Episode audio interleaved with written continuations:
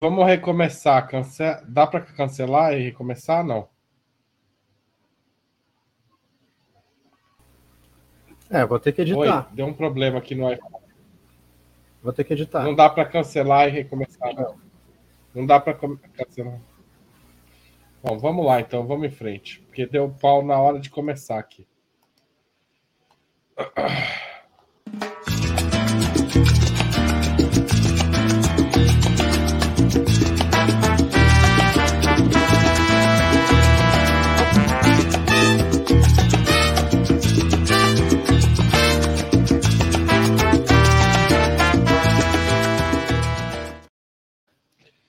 Olá, bom dia a todos, todas e todos. Está começando mais uma edição do programa Sub 40. Eu sou Haroldo Cerávulo Cereza, diretor de redação de Ópera Mundi. O Sub 40 vai ao ar todos os sábados em nosso canal às 11 da manhã e traz sempre convidados que representam uma nova geração de pensadores e realizadores. Pessoas de até 40 anos, às vezes um pouco mais, que são referências no mundo do trabalho, da cultura, do esporte, das leis, da comunicação e da política. A entrevistada de hoje é a cientista social e deputada estadual do Rio de Janeiro, Dani Monteiro. Em 2018, Dani Monteiro, pelo PSOL, foi a deputada estadual mais jovem eleita para a Assembleia Legislativa do Rio de Janeiro. Moradora de comunidade, socialista e feminista, Dani afirma que a luta pela garantia dos direitos fundamentais da população fluminense é a sua prioridade. Fruto da política de cotas, estudou ciências sociais na UERJ e presidiu a Comissão de Direitos Humanos da Assembleia. Para falar sobre sua trajetória e também sobre os desafios do novo mandato que se iniciou agora, Dani é a convidada do Sub 40. Antes de chamar a Dani aqui para a conversa, eu gostaria de pedir sua colaboração financeira para a Opera Mundi. O conteúdo de Opera Mundi é especial, exclusivo, e ele só é possível porque muitas pessoas são assinantes do canal que, e fizeram isso no endereço www.operamundi.com.br/apoio. Outras pessoas também financiam o nosso jornalismo se tornando membros pagantes do nosso canal no YouTube. É fácil, tem um botão aí escrito Seja Membro. Clica nele e escolhe a sua faixa de contribuição. Você também pode fazer contribuições ocasionais ao Opera Mundi. Por exemplo, durante a transmissão ao vivo, você pode fazer um super chat ou um super sticker. Ou ainda, se estiver vendo depois uma gravação, qualquer vídeo tem um botão Valeu demais que ele funciona como super chat. É bem parecido, é rápido e é um jeito fácil de apoiar a gente. E finalmente, mais fácil ainda, que você pode fazer a qualquer momento, mesmo não estando assistindo o Opera Mundi, você entrou no seu banco, foi fazer um pix para alguém, lembra lá, nossa chave é apoia@operamundi.com.br. Nossa razão social é última instância editorial limitada. Além dessas formas de colaboração, lembre-se sempre de dar like, clicar no sininho e compartilhar nossos programas com seus amigos e seus grupos.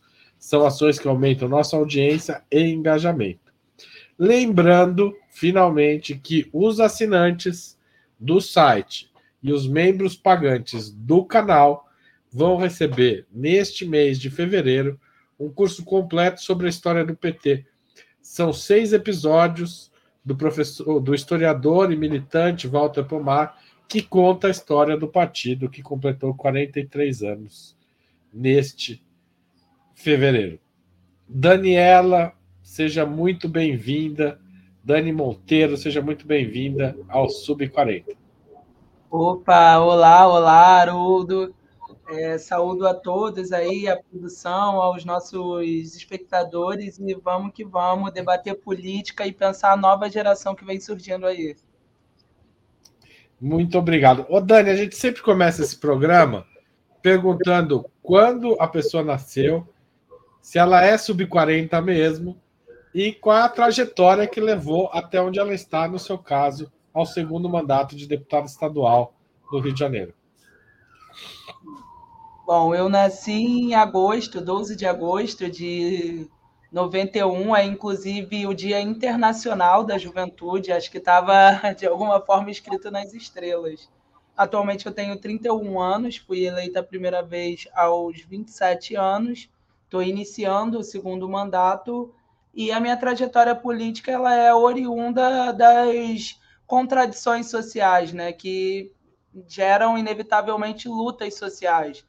Então, eu sou filha da política pública de cotas, sou filha da escola pública, né? Então, a partir desse espaço da luta pela educação, da garantia de uma educação pública de qualidade e, acima de tudo, não só a oportunidade de acessar Haroldo, mas de permanecer também, é, ou seja, a luta por permanência estudantil, me levaram às lutas do Estado. Então, ser do movimento estudantil me fez encontrar a luta pela moradia, diversas lutas de combate a opressões, como a das mulheres, dos negros e negras, das LGBTs.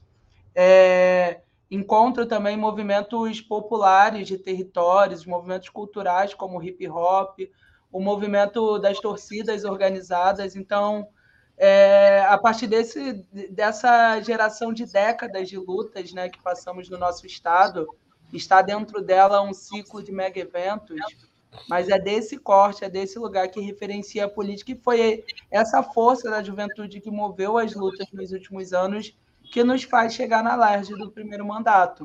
Eu sou cria do São Carlos, lá a comunidade do centro do Rio de Janeiro, filha de favelados e neta de nordestino, filha de empregada doméstica e de verdureiro.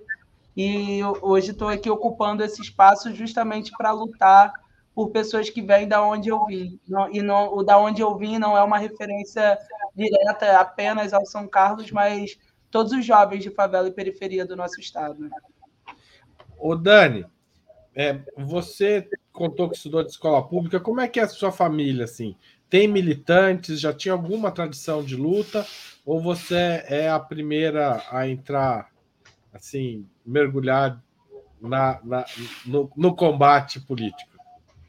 Eu diria que na luta organizada, Haroldo, certamente eu sou a primeira geração da minha família, é algo totalmente inédito, porque é, da onde eu vim, as pessoas são ensinadas a ser esmagadas e submissas, né? a não lutar por seus direitos, porque, inclusive, a reação do Estado muitas vezes é violenta.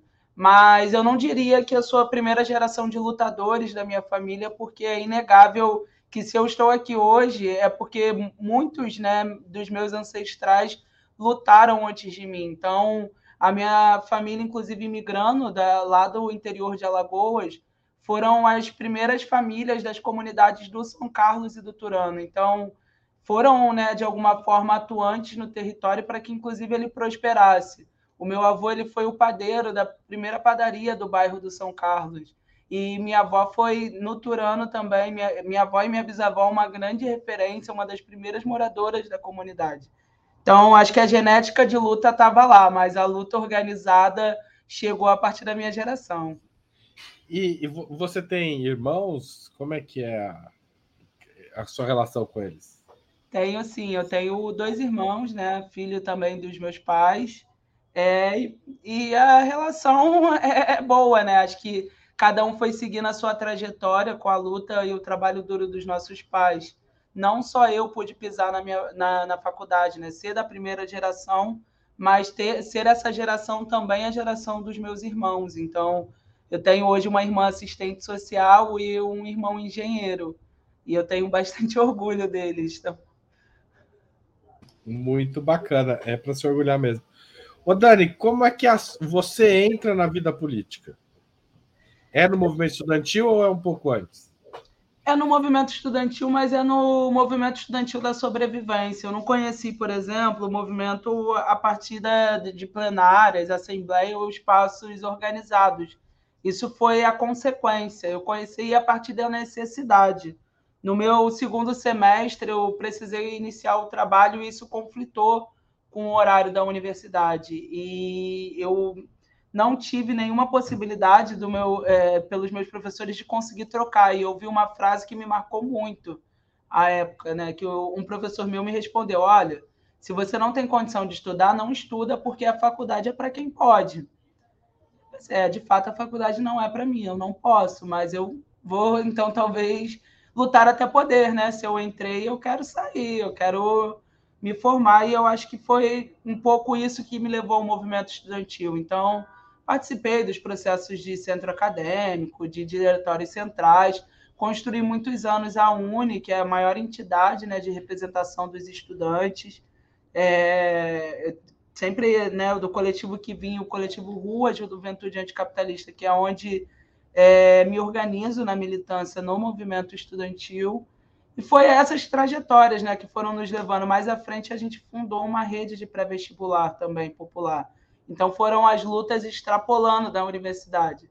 A gente tinha um movimento secundarista, um movimento universitário e uma, bar uma barreira, né? O nosso movimento secundarista não conseguia chegar a ser um movimento universitário, porque já eram da escola pública e deu o desafio enorme que é passar pelo filtro do vestibular. Então, uma luta foi levando a outra, Rodo, e é por esse caminho do movimento estudantil que eu iniciei minha trajetória política. Então, o do Rua, aí naturalmente tem, passa a integrar o PSOL, é isso? É, não tão naturalmente. Eu começo a acompanhar o PSOL em 2012, a partir das campanhas do Marcelo, que à época trazia respostas para o momento que a gente vivia, né? Era um momento de profundas mudanças e grandes obras no nosso estado à, luz dos mega eventos, e o Marcelo trazia numa campanha que reivindicava o direito à cidade. Uma... O Marcelo, para quem não é do Rio de Janeiro, é o Marcelo Freixo, tá? Isso, Marcelo Freixo. Desculpa a intimidade, mas Marcelo Freixo. É... Ele fez campanhas históricas aqui na cidade do Rio de Janeiro, que lotou espaços da cidade, e a cada espaço que a gente ia era um debate sobre o direito à cidade. Então foi muito encantadora. Mas naquela época eu ainda não me via afiliada num partido. É, eu me organizo no. Eu ajudo a fundar né, o Rua no processo de 2014, e aí, de fato, eu me filio ao PSOL. Então, é, é, um, é um pouco conjunto, casado, mas acho que eu poderia dizer que o meu namoro do, com o PSOL era um pouco mais antigo. Tá certo. Ô, Dani, ainda te chamam de Dani Brava? Conta a história desse apelido pra gente. Sim. Assim, Haroldo, se eu te falar sinceramente como começou a parte da minha militância, ela advém da, do direito à cultura, né? A gente brigou muito para que o nosso funk, que é um gênero tão tradicional, tão popular e tão gostoso do Rio de Janeiro, ele fosse visto para além de um olhar estigmatizante, que traz uma realidade que é de violações de direitos humanos, mas que muitas vezes reproduz e perpetua opressões como machismo, racismo, a LGBTfobia. Então, não, é, eu trazia a necessidade da gente não cancelar um ritmo que era tão popular, mas entender as contradições da qual ele é construído. E nesse lugar, é, a gente brigou um pouco, né? Nem sempre foi fácil essa defesa. E é, é um pouco desse espírito, do espírito né, de fanqueira, de quem vai para cima mesmo, vamos lá, vamos, vamos, vamos, vamos. É nesse espírito que Braba começa, que começa a ideia da ocupação da rua. A gente não usa isso em, na primeira eleição em 18, porque ainda era muito recente, né? Eu lembro, eu fui também assessora da Marielle, eu construí a campanha dela. lembro que em 2016 a gente debatia se seria compreendido o mulher raça. Se a ideia dela ter o mulher raça como símbolo ali da campanha não, não pareceria é, dicotômico com a proposta apresentada, que era totalizante, que era de todos e todas. Ou seja, a nossa sociedade nos últimos anos, ela, né, de alguma forma, acelerou e a, a gente sentiu plena segurança. Como identificar quatro anos de mandato e o desejo de fazer mais quatro? Só podia vir daquela referência do que nos levou até aquilo desde o começo, né? Então, é a brabeza dos processos, é ser braba. Isso é uma gíria, inclusive, de rua. A braba chegou, a braba está aí, a braba tem nome, como a gente usou na eleição. Então, é, é, essa referência que a gente quis buscar lá no início, mas que também até hoje fala tanto de nós, né? Porque para defender direitos humanos, juventude popular e peri... cultura popular e juventude periférica na Alerj, tem que ser muito bravo, tem que bater de frente. Então, é, eu queria falar disso um pouco mais para frente, é, mas é, já que você adiantou o tema, como é que é ser Dani Monteiro na Alerj, que é um espaço bastante complicado de se fazer política. O Rio de Janeiro é tido, pelo menos pelo resto do país, e eu não sei como é que vocês se auto-encaram, eu acho que era legal você falar disso também, mas com, como um espaço especialmente complicado de fazer política, por conta é, das milícias, do tráfico e, enfim, dos governos recentes que vocês tiveram. E eu acho que a Alerj é um dos espaços em que há mais é, que essa questão mais se explicita, porque é lá que o Marcelo Freixo, Freixo faz a é, preside a CPI das milícias, né? É, uma série de parlamentares surgem deste mandato, né? Tem você, tem a Marielle, a, é, a, a Mônica, enfim, tem um, um, conjunto de pessoas que passam a fazer política e ser muito importantes no Rio de Janeiro a partir desse espaço da Alerj. Então, como é que é? Foi chegar na LERJ, assumir esse mandato, essa coisa terrível da morte da Marielle, enfim. Como é que é a sua vida de deputada, Dani, agora no segundo mandato? É, hoje já começou bem cedo. Se fosse de fato descrever hoje, que bom que eu consegui almoçar, Haroldo, antes de entrar aqui na entrevista. Então acho que eu não posso nem reclamar do dia de hoje. Mas assim, é, é, é, muito duro aqui, é, é, um espaço endurecido, a política ela é um espaço onde majoritariamente ocupam aqueles que têm privilégios e poderes em detrimento do resto da sociedade, e é também um espaço essencialmente embranquecido e masculino. Então, um corpo jovem, feminino, negro, transitar por esse espaço muitas vezes é altamente questionável, né? Só que também acho que, por um outro lado, é a certeza de que a gente está tá, tá caminhando para onde deva estar, né? Eu lembro que na Alerj antiga, na nossa antiga sede, que hoje é uma sede mais simbólica, solene, que tem o Museu da Democracia, mas nessa sede existia um ar fresco, da época que a Alerj, inclusive, era Congresso Nacional. E ali só existiam homens brancos. É, e pensar que aquele ar fresco é e do século XIX. Então, de lá para cá, só foram eles e nada mudou, nada melhorou. Talvez o que mudou, mudou para pior. A gente passou por processos tenebrosos, como a ditadura, promovemos uma ruptura democrática, mas que não efetivou e garantiu a plena universalização dos direitos. Então, ocupar esse espaço é trazer a voz daqueles que sempre tiveram voz, mas foram silenciados ao longo da história. A nossa história popular, a nossa história de luta política, ela é preta, ela é nordestina, ela é indígena, ela é brasileira, assim. Então, as lideranças comunitárias, as lideranças operárias, é, é só a gente ver, inclusive, o nosso presidente. Ele vem de uma, de uma realidade de uma infância empobrecida no Nordeste, em Pernambuco, e de uma vida adulta de operário. Então, de fato, é esse o Brasil que precisa ocupar esses espaços. Eu estou até aqui, né?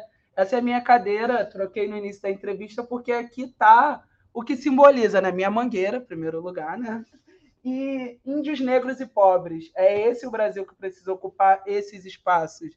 Então, mesmo quando eu não estou aqui nessa cadeira, a gente está aqui, porque é coletivo, é um espaço de aporte dos movimentos sociais e é um espaço que a gente ocupa com muita honra e muita garra. Estamos, inclusive, caminhando para é, se colocar novamente na presidência da Comissão de Direitos Humanos. Depois de dois anos de intenso trabalho, ocupar esse espaço de novo para garantir uma, um olhar para os direitos humanos que realmente atendam aqueles que são violados. Ô Dani, quando a Marielle é assassinada, faz quase cinco anos, certo? É, você era assessora dela na Câmara, é isso? Sim, Haroldo.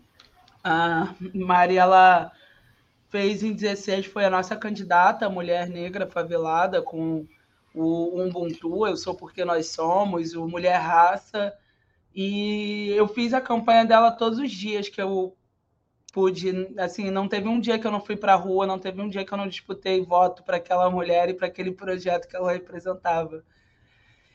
E eu recebo com muita felicidade a, a, a, o convite dela para ingressar no mandato dela logo no início da construção. Não era uma coisa que eu esperava, eu fui para a rua porque eu acreditava no projeto. Eu era uma estudante e só queria me ver nos espaços. Eu não queria mais ouvir que era para quem pode, não era para mim.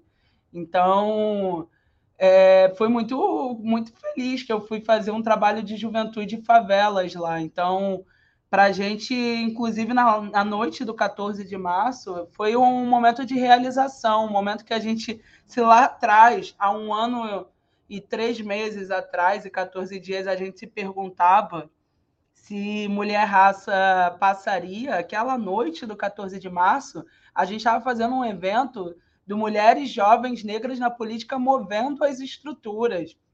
Depois de já ter lotado o plenário da Câmara com uma medalha honrosa para Conceição Evaristo, com a presença, eu me arrepio só de lembrar, da nossa querida Ruth de Souza. Então, é, foram espaços simbólicos, ocupar ali o espaço da frente, o salão nobre da Câmara, e trazer o aurê, a dança aos ancestrais da Companhia de Aruanda, é colocar ali a nossa espiritualidade, a nossa, o nosso corpo, a nossa cultura, a nossa história naquele lugar. Então, para a gente é, chegar em casa e, e descobrir que não ia ter trabalho duro no dia seguinte, como a Mari tanto falava né, com a gente, e que, de repente, o que, que aconteceu? Assim, eu, eu lembro de não conseguir lidar mesmo. Assim, eu sempre me vi uma militante muito atuante, que sempre buscava respostas, muitas vezes numa formulação própria ou, ou numa formulação coletiva, mas para aquilo eu não tinha resposta. Eu não sabia o que fazer a partir dali, eu não sabia o que seria, não tinha metodologias marxistas suficientes para me explicar o que seria a conjuntura do Estado nos próximos anos. Então, foi duro, foi um momento também de inflexão sobre se manteríamos a nossa candidatura, que a época já estava sendo construída, e muito por isso que a gente é brabo, Haroldo, porque a gente não parou lá atrás e não vamos parar. A gente vai, vai, vai, vai e vamos. Como você viu a indicação da Aniele para o ministério do presidente Lula? Isso acho que é mais uma realização. Eu tenho absoluta certeza, porque conheço a pessoa de Aniele, eu tenho certeza que ela, se ela pudesse não ser ministra e se a irmã dela pudesse estar aí, certamente ela estaria nesse lugar. Ela não, não acho que é um local que ela ocupa hoje o ministério, e, e eu tento encarar dessa mesma forma, de plena felicidade, sabe? É, é, é um lugar que vem, do, vem de uma dor, mas vem de um processo que é muito importante. Eu tenho uma grande camarada de partido, a vereadora Mônica Cunha, que sempre nos lembra que o movimento de familiares vítimas de violência do Estado é o movimento que sempre é, que não para de crescer, né? É o que mais cresce no nosso estado, infelizmente. E é, é, é muito potente, sabe? É, é, a gente não queria passar por processos de dor, mas eles ressignificam. E acho que a exemplificação desse Ministério da Ocupação da ANL é a exemplificação de transformar o luto em luta, de você marchar marchar por justiça pelo seu, pela dor que você está sentindo, mas expressar isso de uma forma que traga vitórias coletivas. Isso é muito bonito, Haroldo. É muito triste, é muito duro, mas é muito bonito. Eu tenho plena confiança e desejo a maior sorte do mundo a nossa nova ministra da Igualdade Racial, Aneli Franco. Para nós é muito gratificante. O Dani, como presidente da Comissão de Direitos Humanos da Alerj, qual que era o maior desafio enfrentar? É, e daí eu ponho as palavras na minha boca, no ambiente é, em que há muitos representantes da milícia, da polícia e de setores altamente conservadores que, se não estão participando desse processo, acham que essa é uma saída para a segurança pública no Rio de Janeiro, que é um dos estados com maior índice de violência policial do país. É realmente desafiador, Haroldo. É... hoje, né, a nossa comissão ela atende diariamente de segunda a sexta. Inclusive temos um número do Zap da Cidadania que funciona para atendimentos online. É, e sem sombra de dúvida, a letalidade policial, a violência que decorre né, das operações policiais em favelas, são representa quase que um quarto dos nossos atendimentos. É 24 e um decimal, quase 25%. E, e é muito difícil, de fato, falar desse lugar. É, sempre existe né, uma reflexão do como continuar um trabalho que foi feito aqui na casa a partir do deputado Marcelo Freixo sobre a questão das milícias, que de lá para cá o relatório tem 10 anos, né? CPI das milícias tem mais de 10 anos, na verdade foi 2007, 2008. É... De lá para cá a milícia só avançou no nosso estado e só se complexificou, né? Tornou-se mais empresarial.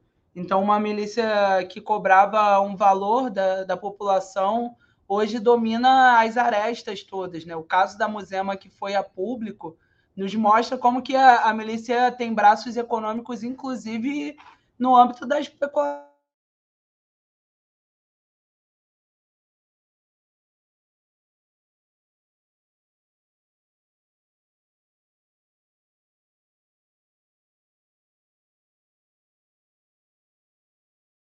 a única vítima de uma situação e os favelados que é, a maioria sequer tem a sua. A maioria não, né? Todos não têm a sua presunção de inocência respeitado e vários são, vêm a óbito sem nem mesmo é, jamais ter passado pela polícia. A gente tem casos aqui de reconhecimento fotográfico de pessoas que chegaram a cumprir dois anos de prisão sem ter cometido nenhum crime. A única coisa que sustentava a prisão delas era um reconhecimento feito por foto, não tinha nenhuma outra prova. Então, são situações das violações mais bárbaras. É, Para quem já está no sistema penitenciário, uma realidade desoladora também de falta de alimentos, falta de cuidados de higiene e saúde básico. E, é, é, de fato o nosso grande carro, mas eu queria também, Haroldo, expressar que o desafio, esse, esse é um grande desafio da nossa comissão. Falar de direitos humanos numa, numa realidade de um Estado que tem uma das polícias mais letais do país e certamente a mais cara. É, é, é, é desafiador, mas é desafiador falar das chuvas e das enchentes que matam na nossa região serrana, que é responsável por cerca de 40% das mortes evitáveis né, é, no âmbito nacional, oriundas de catástrofe, que soma sozinho a maior parte dos desalentados dessas chuvas. Então, falar de moradia, falar de habitação, falar da, do cuidado das nossas mananciais também, do, do cuidado com as águas do geral, é desafiador no nosso estado. Falar da garantia de direitos para o interior, que às vezes aqui é, é, é difícil, mas é, é, quando a gente fala do interior que não tem os equipamentos, muitas vezes não tem um, um, exercício judiciário pleno, não tem equipamentos de saúde, de educação compatível à realidade dos municípios e das regiões. A gente visita muitas DEANs no estado e a situação delas são difíceis, assim. Conversamos com, inclusive, com as agentes femininas da segurança. DEAN é o quê? Só para DEAN são delegacias de atendimento à mulher vítima de violência, são as especializadas, inclusive em âmbito nacional, né? Então, elas existem aqui no Rio, mas existem também em outros estados. Mas é dessa, é, é dessa realidade, Haroldo, é, que é desafiador falar no Rio de Janeiro. Eu já ouvi aqui no meu primeiro mandato que não existe racismo, racismo estrutural não existe. O Brasil sendo consignatário de um pacto internacional de combate ao racismo, tendo inclusive datas no nosso calendário como 21 de março, dia de descriminaliza, dia de combate, né, ao racismo, é um dia inclusive internacional. Então é desafiador trazer a, a luta das mulheres, trazer todas as violações que eu estou tentando complementar, Oldo, é que além desses 25% de atendimento da letalidade policial, tem mais 75% que é todo tipo de sorte. É, com, é, controle né, da milícia, pessoas que estão sendo ameaçadas de otagem, é, é, pessoas que estão sendo é, destituídas dos seus direitos de servidores, então, servidores com pagamento, salários atrasados, são pessoas que esperam um atendimento no sistema de saúde não tem, é, é, é, é muita coisa. Tudo isso tem caído na Comissão de Direitos Humanos, ou seja, é, as outras comissões também não têm dado conta de lidar com isso, é isso? Tenho, é, mas é porque chega de várias formas. Eu, eu diria para você que não é a única, mas a, a, Comissão de Direitos Humanos ela tende a lidar com a população mais precarizada. Porque perceba, um servidor, quando ele está com algum desajuste no seu direito trabalhista, é, no seu direito de servidor, ele tende a procurar alguma coisa do próprio órgão, da própria instituição, ele procura outras comissões aqui da casa, como a comissão de servidores, então, na média, não vem para a gente. Quando vem?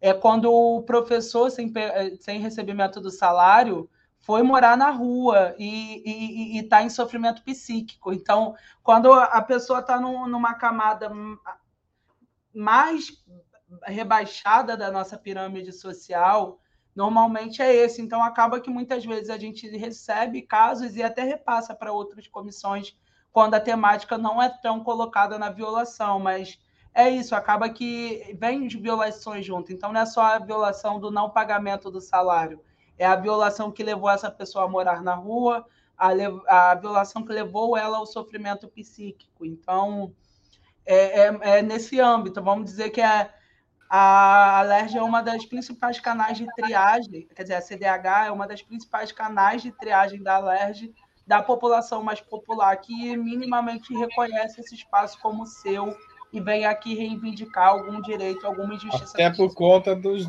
do, do, do de, de, de, anos de trabalho, que inclui, inclusive, o Marcelo Freixo lá atrás. Né? Chico Alencar, Molon, Alessandro Molon, Renata Souza. Essa comissão ela tem uma tradição de mais de 20 anos alinhada aos movimentos sociais do estado do Rio de Janeiro. É uma história muito bonita. Eu tenho muito orgulho, Haroldo, de sentar nessa cadeira, já ter sido presidente dessa comissão por dois anos. É, é uma história muito forte de luta. Agora, você tem aliados suficientes? Como que é o tiroteio, entre aspas, digamos aí, contra a comissão? Então, Haroldo, é, é, é, nem sempre a gente trabalha com o máximo de aliados possíveis, mas a gente tenta sempre chamar um debate da boa política, dos argumentos, né? Eu tento ter a oportunidade de falar com todos os deputados, independente de partido, de orientação política, ideológica, eu para avançar com políticas que eu acredito, eu converso com todos. E muitas vezes a gente tem a possibilidade aqui de demover situações. Por exemplo, a situação, a minha primeira, a primeira não, meu segunda lei aqui na casa foi aprovada lá no início do mandato, foi da ampliação do funcionamento das DEANs, transformando o funcionamento delas ininterrupto e inclusive colocando ali um percentual de mulheres para atendimento.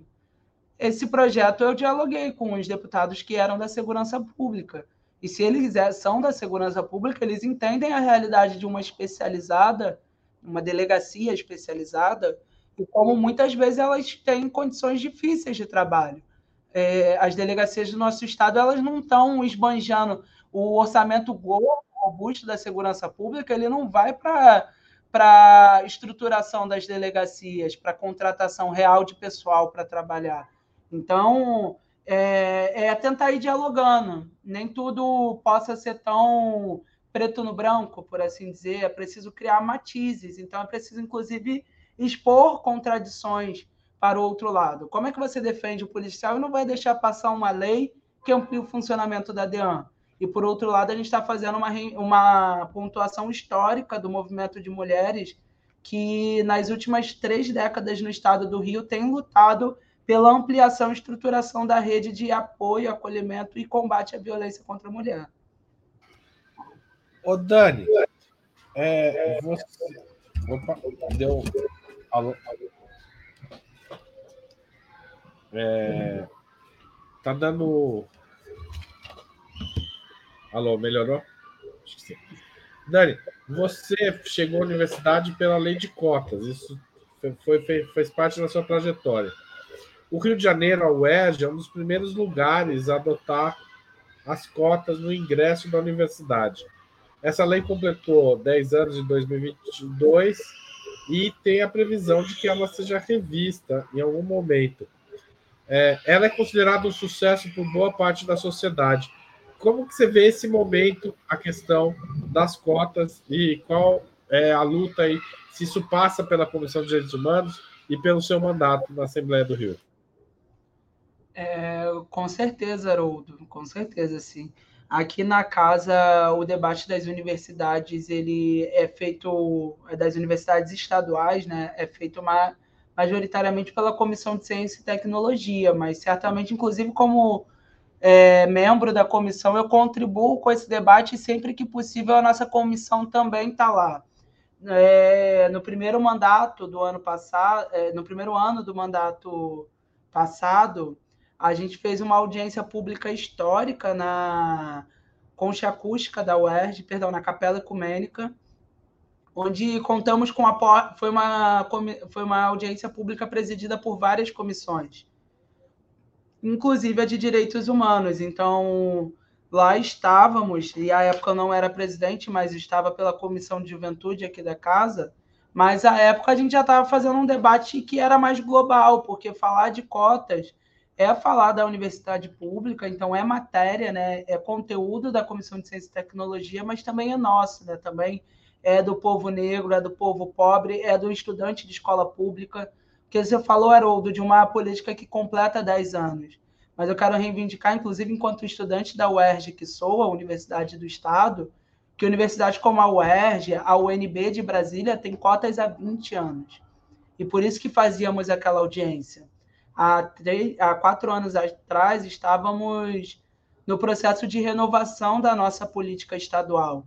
E é por isso que eu acho que é um pouco um efeito espelhado. É, a experiência dessas universidades estaduais pautaram muito a implementação da política nas universidades federais. E aí eu acho que a análise é de renovação, assim, é, é inegável que é, a gente democratiza o acesso ao ensino superior com as cotas mas também amplifica a capacidade de produção científica.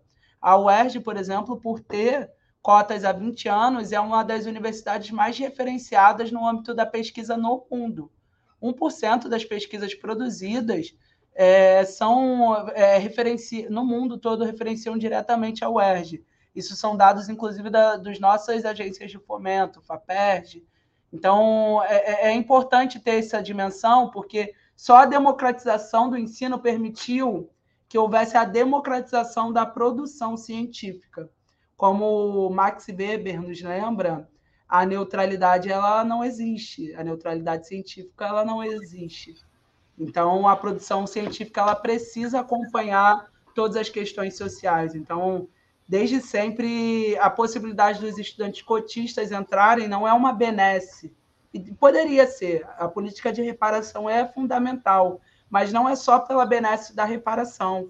É, acima de tudo, pela soberania nacional. O Brasil só será Brasil pleno quando ele acabar, aniquilar, né, deixar para trás as amarras de uma sociedade escra escravista, patriarcal e colonialista. Você sabe, eu concordo totalmente com você. Você sabe que a USP é, foi, que é onde eu estudei, foi uma das últimas universidades a adotar cotas, né? É, e mais, é, quando estava tendo debate aqui, eu lembro de ter escrito um texto.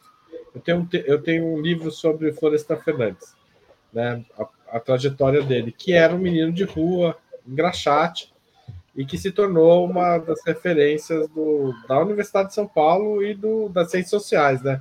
Não preciso contar isso para você, você sabe melhor do que eu. E, eu, e uma das coisas que eu enxergo nesse movimento é como é que esse menino conseguiu entrar na universidade. Foi um, um, um breve intervalo ali nos anos 30, início dos anos 40, de democratização do ensino superior. É quando é criado o ensino superior no Brasil e, particularmente em São Paulo, a ideia original da USP não era ser uma universidade para o povo, mas para a elite. Mas a elite não queria cursar ciências sociais, história, geografia, física, é, as ciências duras e as ciências humanas novas. E quem vai cursar são professores e professoras que tiveram bolsa do governo, né? E algumas pessoas que, neste movimento de ver pessoas mais ou menos da mesma classe social, você estava um pouco abaixo, entrando, se enxergam com a possibilidade. Depois tem, tem retrocessos nesse caminho, né? E eu acho que a lei de cotas é uma retomada desse processo de democratização com impacto incrível. E eu defendi isso no meio da discussão aqui em São Paulo, quando teve que a USP só é a USP porque em algum momento teve algo semelhante à lei de cotas nos anos 30 e 40, né? Não é a mesma coisa, mas guarda uma semelhança. Não sei se você tem, concorda um pouco comigo ou queria complementar alguma coisa. Com certeza, Haroldo. Eu acho que é esse caminho. E é, a USP e a UERJ elas guardam muitas similaridades em si. E uma delas é que elas são extremamente impactadas e elas partem sempre da conjuntura local. Então, a UERJ ela já era diversas faculdades antes de se tornar de fato uma universidade do Estado. Então, a faculdade de Direito já existia, a faculdade de Medicina já existia, a, a faculdade de formação de professores, que inclusive é referenciada na UERJ, já existia. Então, foi a, a, a criação da UERJ, ela foi já um conglomerado de faculdades é, que cumpriam né, as escalas de excelência. E numa popularização já, porque aqui, pelo menos, uma especificidade da UERJ é que ela surgiu para é, ter vagas para aqueles que não conseguiam passar nas federais. Então, ela sempre foi uma universidade mais popular, de alguma forma. Ela sempre foi para mais filhos da classe trabalhadora, ainda que talvez não das classes mais precarizadas, mas era. A UERJ, por exemplo, não tem. A maioria dos seus cursos, historicamente, são ou noturno ou diurno. Aquele curso integral, que muitas vezes inviabiliza a a dobrada trabalho, é, educação, não, não tinha na UERJ. Então, isso tem a ver com essa, esse viés de uma universidade que sempre foi fincada, né? Seus pés sempre partiram da realidade conjuntural do próprio Estado. É, interessante isso. O, o Dani, o Rio de Janeiro tem trazido alguns dos mais importantes defensores dos direitos humanos do país nos, nos últimos anos. Né? Você é mais um, uma dessas pessoas. É... Apesar disso, a política carioca vem sendo dominada por políticos de direita e que é, fazem discurso é, fazem um discurso muito forte contra a defesa dos direitos humanos. Qual é o caminho para romper com, esse, com essa situação? considerando uma força acumulada que vocês já tiveram.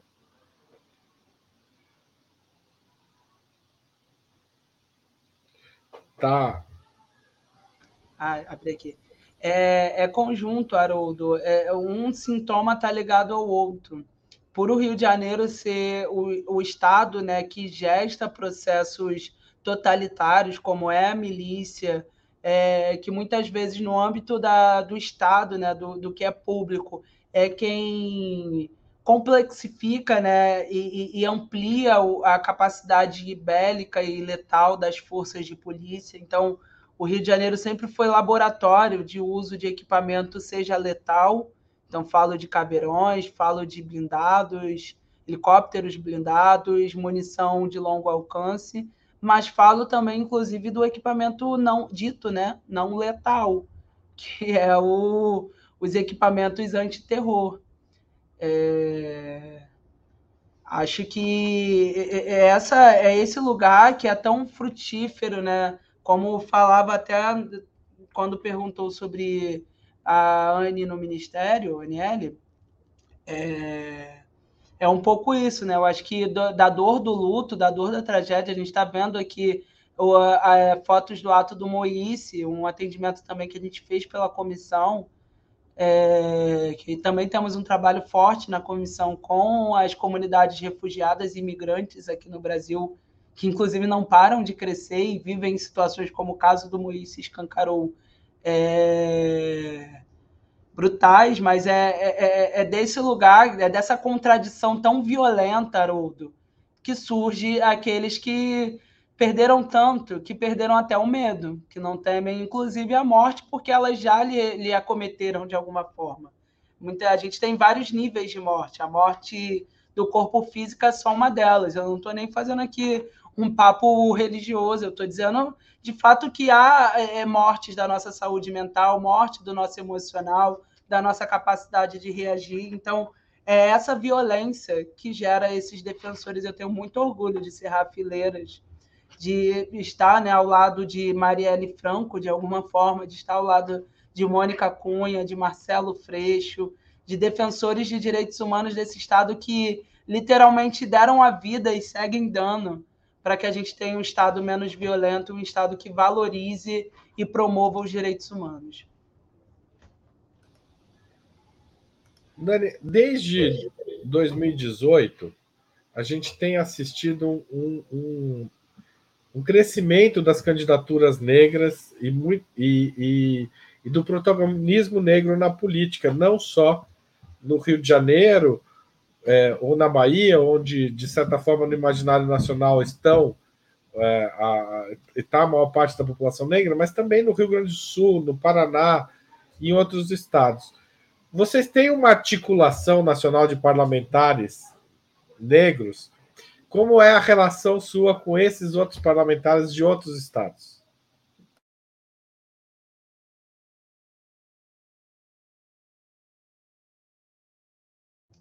A gente tem, são duas respostas, né? Na verdade, a gente tem no âmbito do PSOL, desde a eleição de Áurea, é, Marielle Talíria lá em 2016, que tem essa, tenta, é, é, é, essa vontade de sempre ter um espaço né, de encontro, de aclombamento, são processos muito duros para a nossa negritude. Para chegar nesses espaços, são muitos desafios, né? Então, em 2018, a gente funda a Articulação de Parlamentares Negras do PSOL, que conta com Érica Malunguinho, com o André de Jesus, com outras parlamentares, e a gente vem tentando manter mas agora está ficando difícil, Haroldo. O problema é um problema bom, que a gente está grande demais. Mas, para além disso, é, é, existe um outro espaço, além dessa articulação interna, que é também que faz o, do, o pessoal ser o partido que mais cresce do âmbito de representação de mulheres, de negros, de LGBTs, de indígenas. É, tem também a Coalizão Negra por Direitos, que é um movimento importantíssimo tem diversos deputados do nosso Brasil todo aí é, nessa articulação, vereadores, parlamentares, políticos no geral. Então é um espaço importante. A própria Aniele também está é, tá nesse espaço. Todas as deputadas que foram eleitas aqui no PSOL, no Rio, em São Paulo, enfim, é, é, em vários partidos. É PT, é PSOL, é PCdoB, é, tem lideranças também do PSB. Então é bem bacana, assim, é, é, é importante. A gente diz a nossa frase né, é que sem povo negro não há democracia. Então, a, a nossa democracia chegará, e a nossa defesa é da democracia, é, mas ela chegará quando a gente tiver, de fato, equidade na participação dos espaços. Dani, é, ainda um, pouco sobre o governo federal. A gente tem um ministro de Direitos Humanos negro, o professor Silvio Almeida, tem a Secretaria de Direitos Humanos e foi criada a Secretaria dos Povos Indígenas, é o Ministério dos Povos Indígenas. Como é que você vê esse primeiro momento do governo Lula é, diante dos anos de destruição de direitos do período Bolsonaro?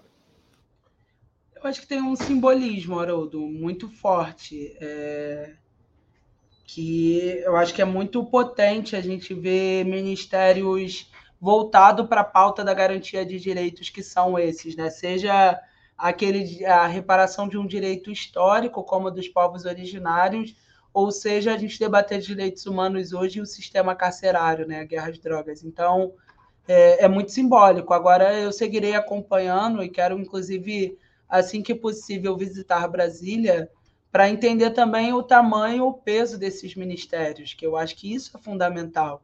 Tem que ter estrutura, é, orçamento, participação política no governo para produzir política pública. Então, quero ver Silvio, quero ver Sônia Guajajara, quero ver a Aniele eles brilhando. E eu vou estar aqui, inclusive, a comissão, o nosso mandato para o que precisarem.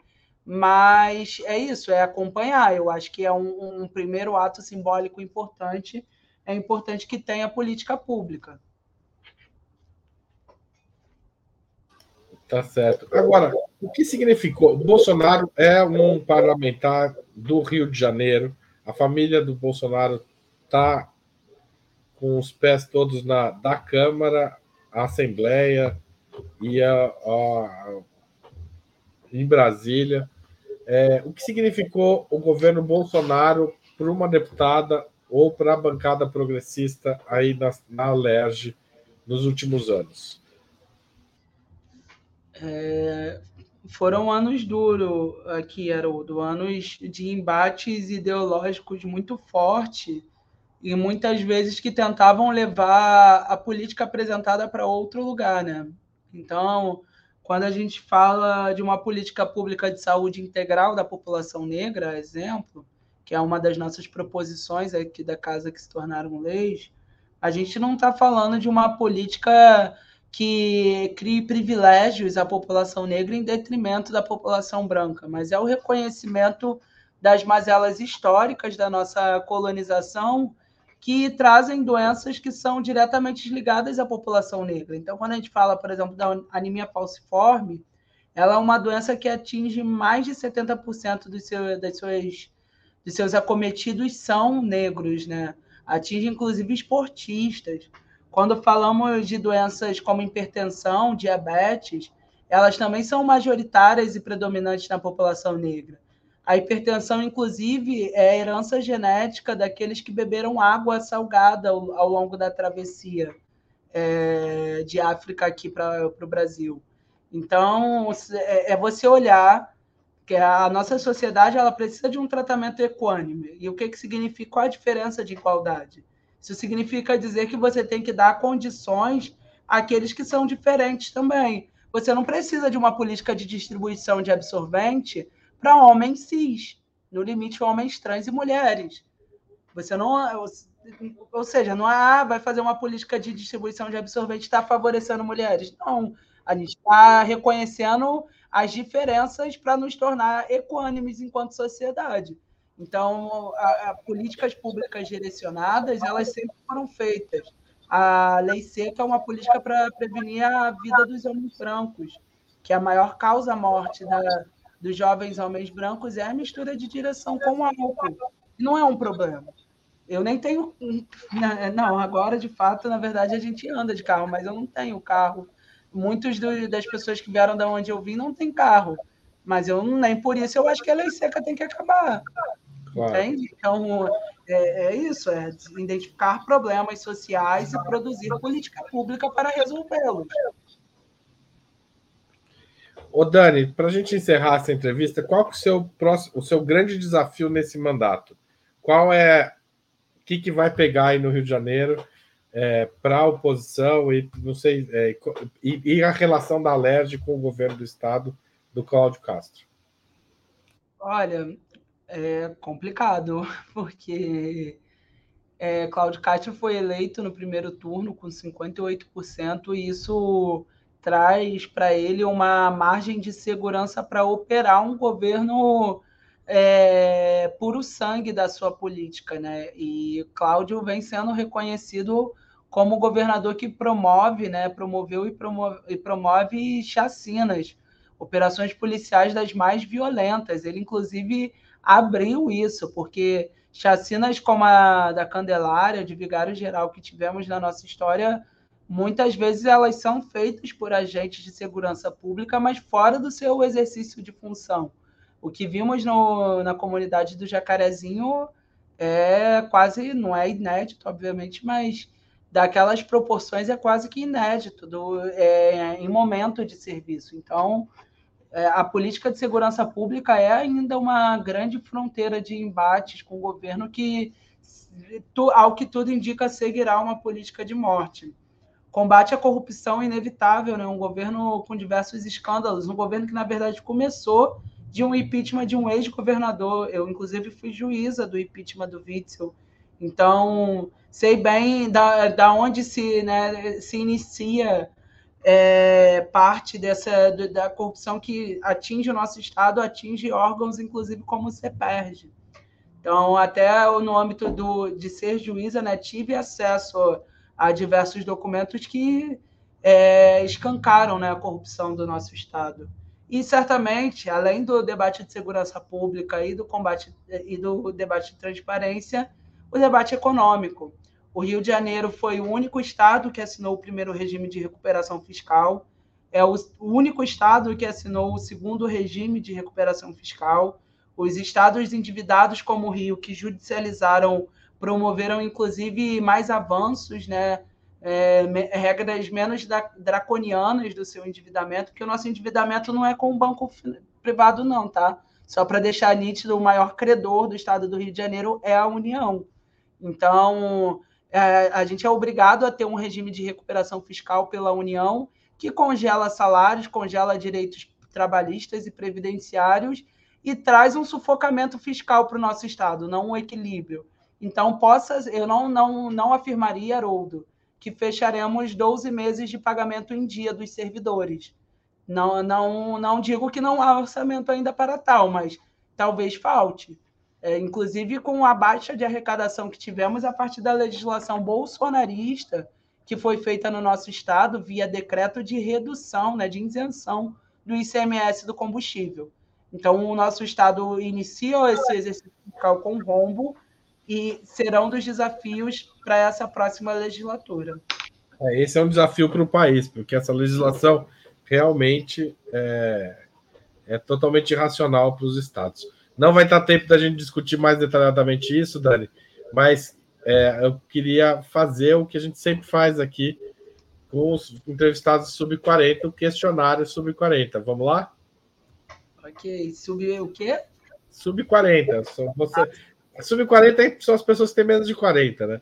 E a gente sempre faz. Sub-40, por isso que eu tô... sub-40. Vamos lá. É que hoje eu tô gripadíssimo e tá, tá atrapalhando um pouco minha dicção também. Peço desculpas. Dani, vamos lá. Prato imperdível. Prato imperdível, churrasco. Muito bem. Cerveja, cachaça ou vinho? Cachaça. Com churrasco ou sem churrasco?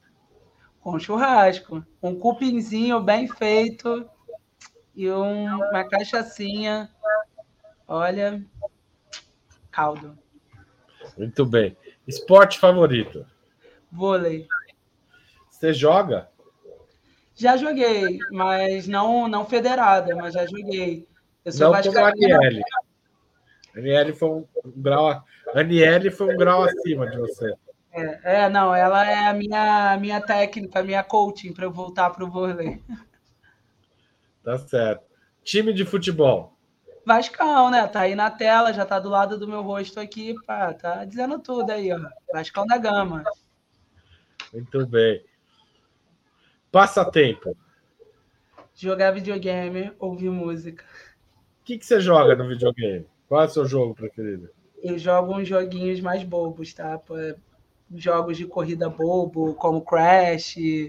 É, jogo aquele joguinho do Lego de super-heróis, Lego da Marvel. Estou é, esperando chegar no meu videogame que lançou agora o Harry Potter, né? Mas o meu é velho, então não lançou ainda pro meu. Eu estou esperando. Muito bem, em breve. Em breve, videogame. Livro inesquecível.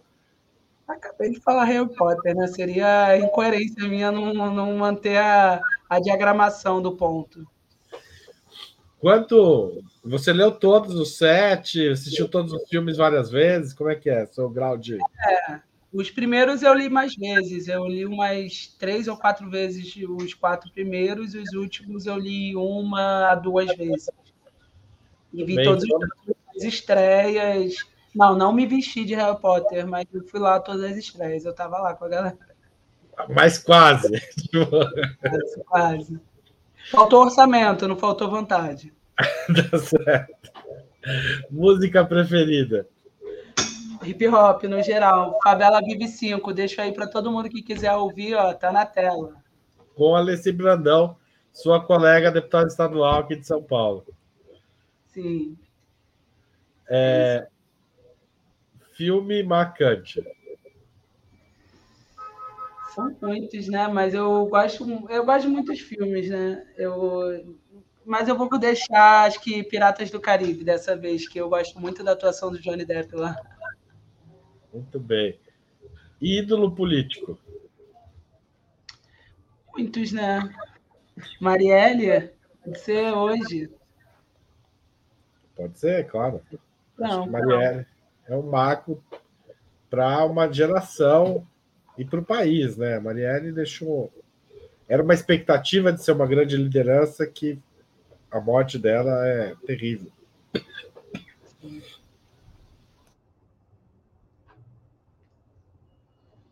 Desculpa.